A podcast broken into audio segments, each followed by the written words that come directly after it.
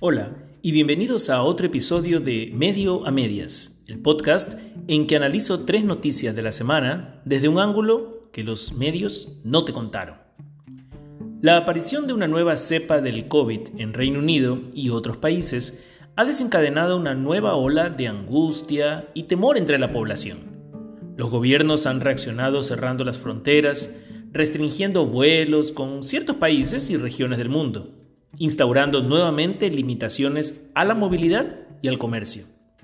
Ecuador no es la diferencia. Y el Comité de Operaciones de Emergencia Nacional ha dictaminado que otra vez hay toque de queda y ley seca en las noches, la reducción del aforo en hoteles, restaurantes y comercio, la restricción vehicular según el número de placa y otras medidas que nuevamente atentan contra nuestra libertad, en favor de la contención de nuevos contagios. No voy a entrar en la discusión sobre la efectividad del encierro, cuando la misma OMS el mes pasado recomendó buscar alternativas y que el encierro no sea la forma primaria de contención, visto el desastroso resultado para esta crisis humanitaria que pasó rápidamente del ámbito de la salud al económico y social. Según el gremio de restaurantes en Ecuador, el 65% de la facturación se genera desde las 8 de la noche. Pero con las nuevas medidas, no es que pueden trabajar hasta las 10, sino que deben cerrar a las 9. Hoy justamente hablábamos sobre que el personal que trabaja ahí, por ejemplo, tiene que terminar de cerrar, limpiar todo y llegar a su casa antes del toque de queda. Hoy lo viví buscando comida con un amigo. Nos recibieron en la puerta de un restaurante con esta pregunta. ¿Qué desean? ¿En qué los puedo ayudar? Es un restaurante, ábrame la puerta. Pero la respuesta fue la misma que nos dieron en otro lugar al que fuimos luego. No podemos. Viene la policía y nos hace problemas. En el segundo restaurante fueron más flexibles y nos permitieron hacer el pedido por teléfono, mientras esperábamos estacionados fuera. Más tarde lo entregaron en el carro. Y sí, durante los 10 minutos que esperamos, pasó un patrullero y les llamó la atención porque todavía tenían las luces prendidas. No eran ni las 9 y 30. Nos preguntamos, ¿por qué no hacen eso todos los restaurantes? Pedir o entregar a domicilio o a los carros que pasan fuera y esperan en el estacionamiento. Y de esa forma les permitirían trabajar y ganarse la vida más allá de las 10 de la noche. El encierro obligó despidos masivos, reestructuraciones y finalmente el cierre de muchos emprendimientos grandes y pequeños. Pero en un país donde el 80% de los negocios son familiares y pequeños, según la Superintendencia de Compañías, el impacto es grande. El país necesita reactivarse y las personas necesitan salir, no solamente del encierro físico, sino del emocional, que ya empieza a mostrar sus secuelas en niños y adultos. Somos un país dedicado al turismo y la agricultura, a la industria del servicio, las cámaras de comercio de Quito y Guayaquil estiman que sus socios dejarán de facturar unos 900 millones de dólares por las restricciones solo de este fin de año. El perjuicio para las familias que viven de ese ingreso, de ese sueldo, es enorme. La desesperanza crece y la juventud pierde el norte. Según la Organización Internacional del Trabajo, el COVID-19 empeoró las posibilidades para encontrar empleo en jóvenes de entre 15 y 24 años. En Ecuador, más de 70.000 personas de 25 años o menos quedaron desempleadas entre marzo y julio de este año, según el Ministerio del Trabajo. Hay que repensar las medidas y ser creativos, señores autoridades. En otro tema, y hablando ya de las futuras autoridades, una candidata a la vicepresidencia tiene entre sus puntos de campaña prioritarios entregar toallas sanitarias gratuitas para eliminar la desigualdad.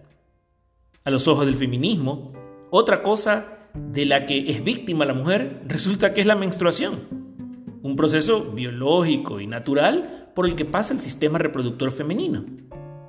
Y es eso exactamente lo que nos trata de vender esta idea que la mujer es víctima, en este caso de la naturaleza. Las toallas sanitarias gratuitas son solo otra forma de demagogia, porque si el contar con toallas para el periodo es ciertamente una necesidad de higiene esencial, también debería ser entonces contar con papel higiénico, jabón, shampoo, cepillo y pasta de dientes.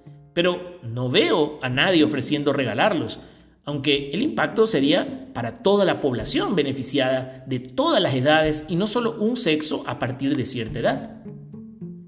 Claro, como lo enmarcan todo con enfoque de género, hoy género quiere decir mujer pero mañana usarán el criterio más amplio de ese término y veremos cómo ya hay campañas en otros países, de hecho, que están haciendo esto, pero pasará aquí que entonces las toallas sanitarias no son solo para mujeres biológicas. Pues según la nueva izquierda marxista, también las mujeres trans pueden menstruar, aunque no han dado explicación científica o milagrosa de cómo. Dos candidatos a la presidencia también están ofreciendo regalar mil dólares a cada ciudadano mayor de edad. En algunos casos hablan de un millón de ecuatorianos. Si es que estos candidatos ganan. Y claro, lo disfrazan con nombre de bono y lo justifican con la crisis humanitaria para que suene algo distinto a la compra de votos. Pero todos sabemos lo que es. El monto es irrelevante.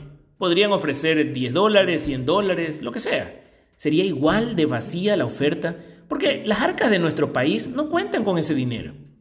En Estados Unidos, el Congreso acaba de aprobar un nuevo paquete de estímulo que propone enviar un cheque de 600 dólares a la mayoría de ciudadanos y residentes, luego de haber enviado otro por el doble de esa cantidad hace unos meses. Pero la economía ecuatoriana no se compara con la norteamericana y la fortaleza de la empresa privada, principal contribuyente fiscal, allá es ampliamente superior a la nuestra.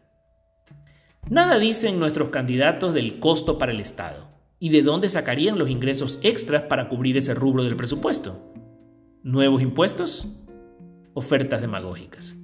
Lo que la familia ecuatoriana quiere es vivir en paz, sabiendo que cuenta con salud y educación de calidad, que no ha sido contaminada por la corrupción, quiere ver a sus hijos crecer sin adicciones y que los jóvenes tengan verdaderas oportunidades de empleo. Porque sabemos que es trabajando como se vive dignamente, no con servicios gratuitos, bonos y subsidios. Es así que este mes el Frente Nacional por la Familia, junto con muchas organizaciones de todo el país, lanzó la iniciativa Voto Familia, que busca promover entre la ciudadanía que el voto se dé solamente a candidatos que se comprometan a trabajar por nuestras familias, que por primera vez no votemos por la cara o la fama o el número del partido, sino por la propuesta de trabajo alineada con los valores que son importantes para la mayoría de familias ecuatorianas. Por eso, todos los candidatos han sido invitados a suscribir el Gran Acuerdo por la Familia, cuya acta consta de cinco puntos defensa de la vida desde la concepción hasta la muerte natural, asegurando la integridad física, psicológica, moral y sexual de la mujer y garantizando también la atención prioritaria a toda persona, desde su concepción hasta los mil primeros días posteriores a su nacimiento. También la promoción de la familia y del matrimonio conformado por varón y mujer, según lo prescribe la norma constitucional, por constituir la base fundamental de la sociedad. Tercero, el derecho a vivir en una sociedad libre de violencia, adicciones y pornografía, bajo una gestión transparente y libre de corrupción. El derecho de libertad educativa de los padres, de acuerdo con sus principios y valores éticos y morales. Una formación integral y oportuna, libre de ideologías.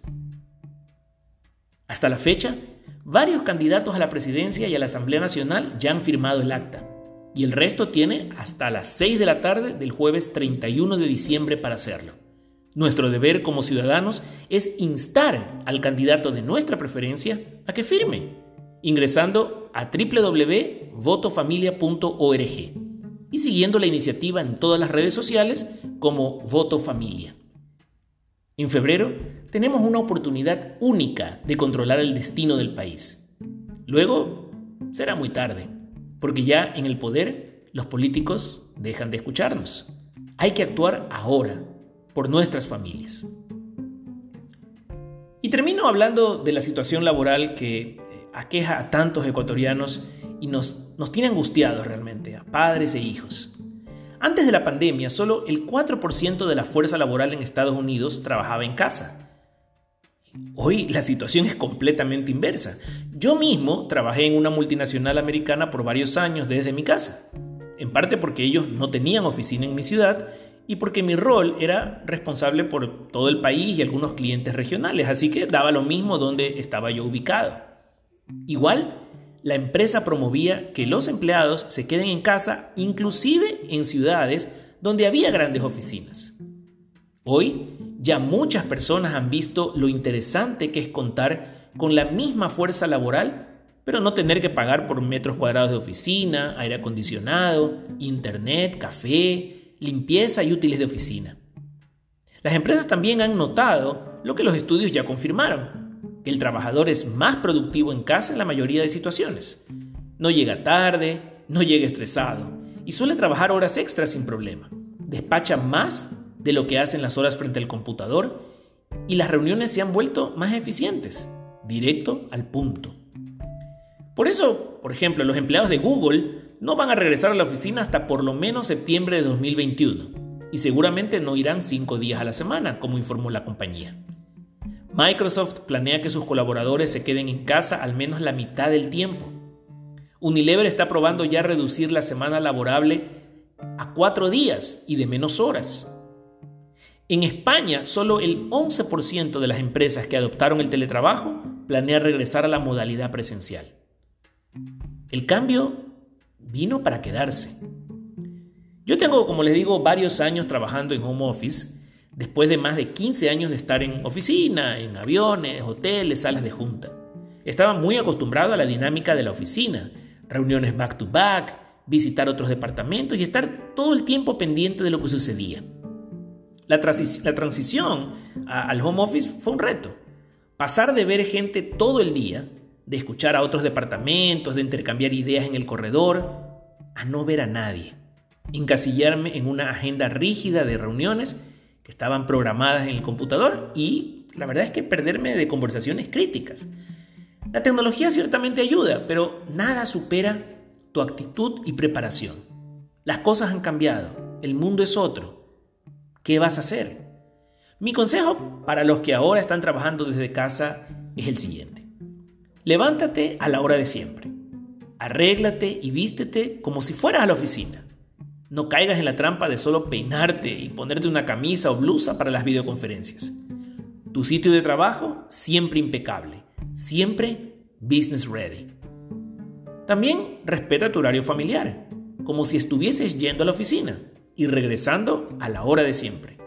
El balance trabajo-familia es hoy, más que nunca, esencial para el éxito. Si tienen comentarios, escríbanme al Twitter, me encuentran como P. Y suscríbanse a este podcast, compártanlo. Soy Pablo Moisam y esto es Medio a Medias.